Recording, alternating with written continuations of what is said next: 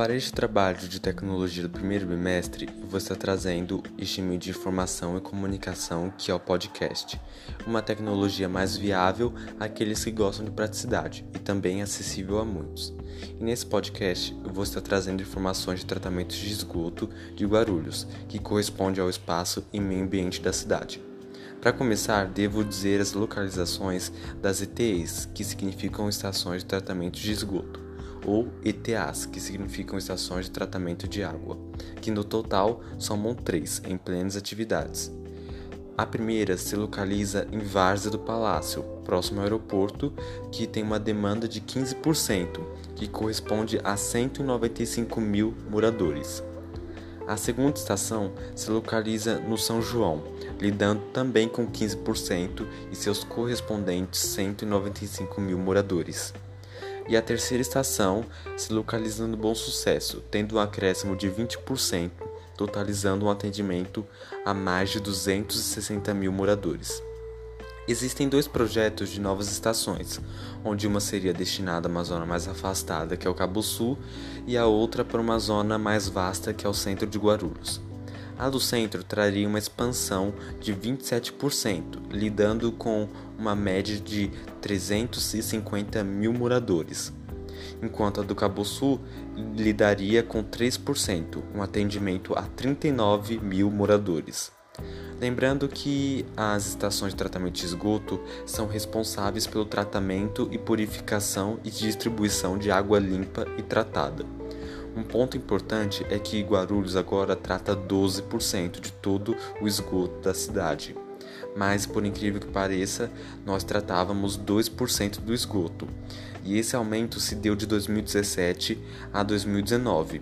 No dia 21 de nove de 2018, foi assinado um contrato com a Sabesp, a mesma empresa que trata o esgoto de São Paulo para atuação de trabalho aqui na nossa cidade, a fim de acabar com o rodízio de água. E é importante também é, ressaltar que a SAI, a antiga empresa que realizava esse tratamento aqui em Guarulhos, ainda tem suas estações ativas, onde essas três que foi citadas também fazem parte do conjunto da SAI. E com todas as informações sobre o tratamento de água e esgoto aqui de Guarulhos, eu termino esse podcast.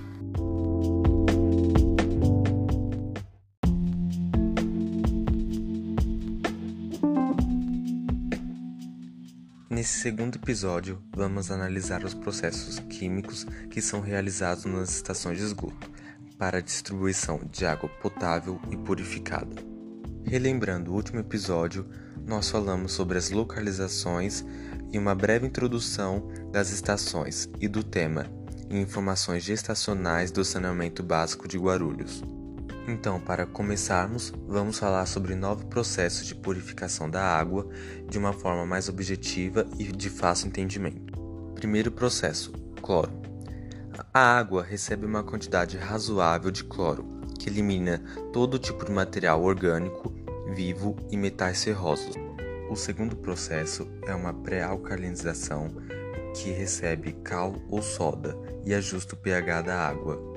No processo 3 é adicionado uma quantidade de sulfato de alumínio e a água é agitada para a desestabilização de partículas de sujeira. No quarto processo, que recebe o nome de floculação, a água descansa e é separada da sujeira.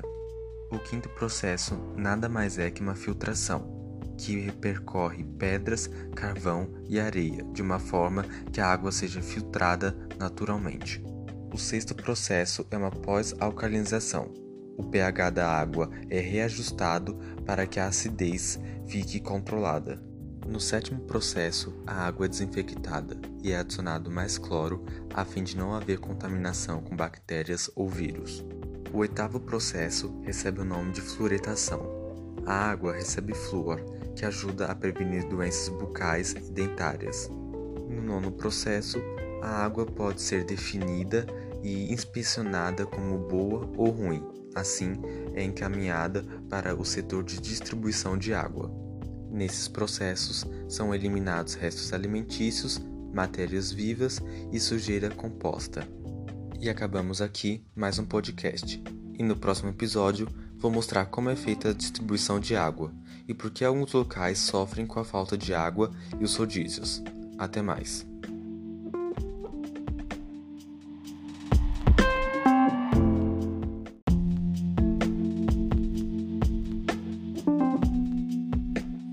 Nesse terceiro episódio, vamos entender questões vivenciadas pelos guarulhenses, que são rodízio de água e falta de abastecimento.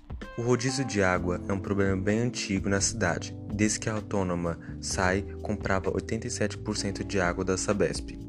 O rodízio acontece porque a demanda é muito grande. Nisso, as estações são organizadas para atender regiões mais afastadas. Contudo, mesmo assim, a quantidade de água não supre a cidade inteira. Nisso, o rodízio entra em alguns bairros de forma alternada, sendo alguns dias sim e não, em outros bairros a cada dois dias com abastecimento livre. Atualmente, alguns bairros de Guarulhos são abastecidos no esquema de 16 horas com água por 8 horas sem água. Outros recebem um rodízio de 18 horas com água por 30 sem. E por fim, ainda existe um esquema de 12 horas com água e 12 horas sem. Essa foi a forma que a Sabesp encontrou de abastecer todos os guarulhenses, impondo essa prática do rodízio. Lembrando também que muitas outras cidades do Brasil utilizam essa forma do rodízio para abastecimento. O abastecimento em Guarulhos sofre uma defasagem por água perdida. 30% da água é perdida em vazamentos e trabalhos incompletos, como escavações. A Sabesp afirma que investiu um total de 6 bilhões e 300 milhões de reais em toda a extensão de abastecimento. Nisso é reduzido drasticamente a perda de água em Guarulhos. Três curiosidades sobre o abastecimento em Guarulhos são: uma é que Guarulhos é uma das cidades que menos desperdiça água em toda a sua rede. É, segunda curiosidade, o atual prefeito Guti, em uma coletiva, disse que até o final de 2020, Guarulhos teria 24 horas por dia com abastecimento livre, ou seja, 24 horas por dia com água sem rodízios. E por fim, uma é que num ranking de 10 cidades, Guarulhos ocupa a sexta colocação em um ranking de é, qualidade de água. Então, para relembrarmos, Guarulhos lida com três estações de água esgoto, que atuam no tratamento e purificação de água para o abastecimento da cidade. Nisso são feitos nove processos de purificação. Então concluímos que Guarulhos está em desenvolvimento na questão do saneamento básico. E terminamos aqui esse trabalho em forma de podcast, feito por mim, Wesley Lins. As informações foram retiradas do site da própria empresa de saneamento de Guarulhos com um adicional do site G1. Até mais.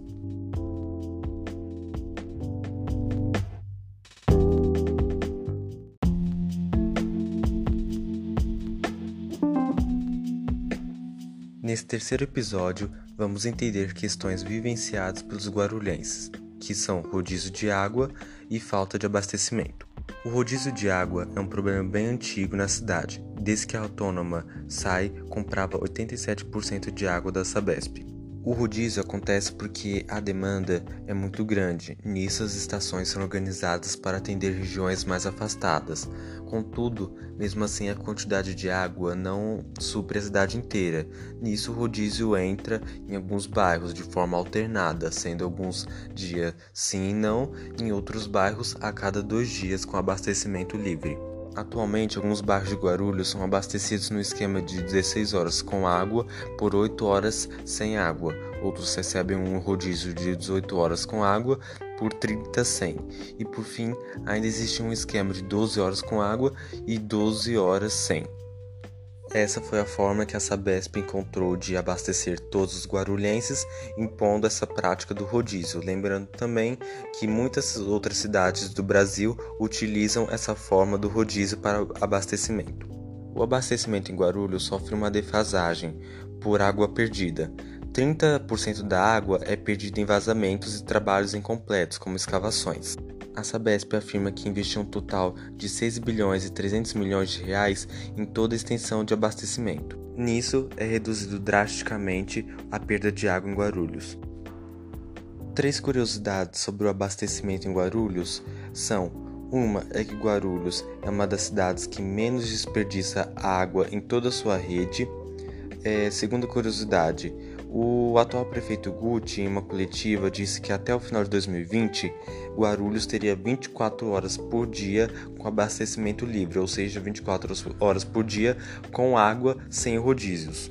E por fim, uma é que num ranking de 10 cidades, Guarulhos ocupa a sexta colocação em um ranking de é, qualidade de água. Então, para relembrarmos, Guarulhos lida com três estações de água esgoto, que atuam no tratamento e purificação de água para o abastecimento da cidade. Nisso são feitos nove processos de purificação. Então concluímos que Guarulhos está em desenvolvimento na questão do saneamento básico. E terminamos aqui esse trabalho em forma de podcast, feito por mim, Wesley Lins. As informações foram retiradas do site da própria empresa de saneamento de Guarulhos com um adicional do site G1. Até mais.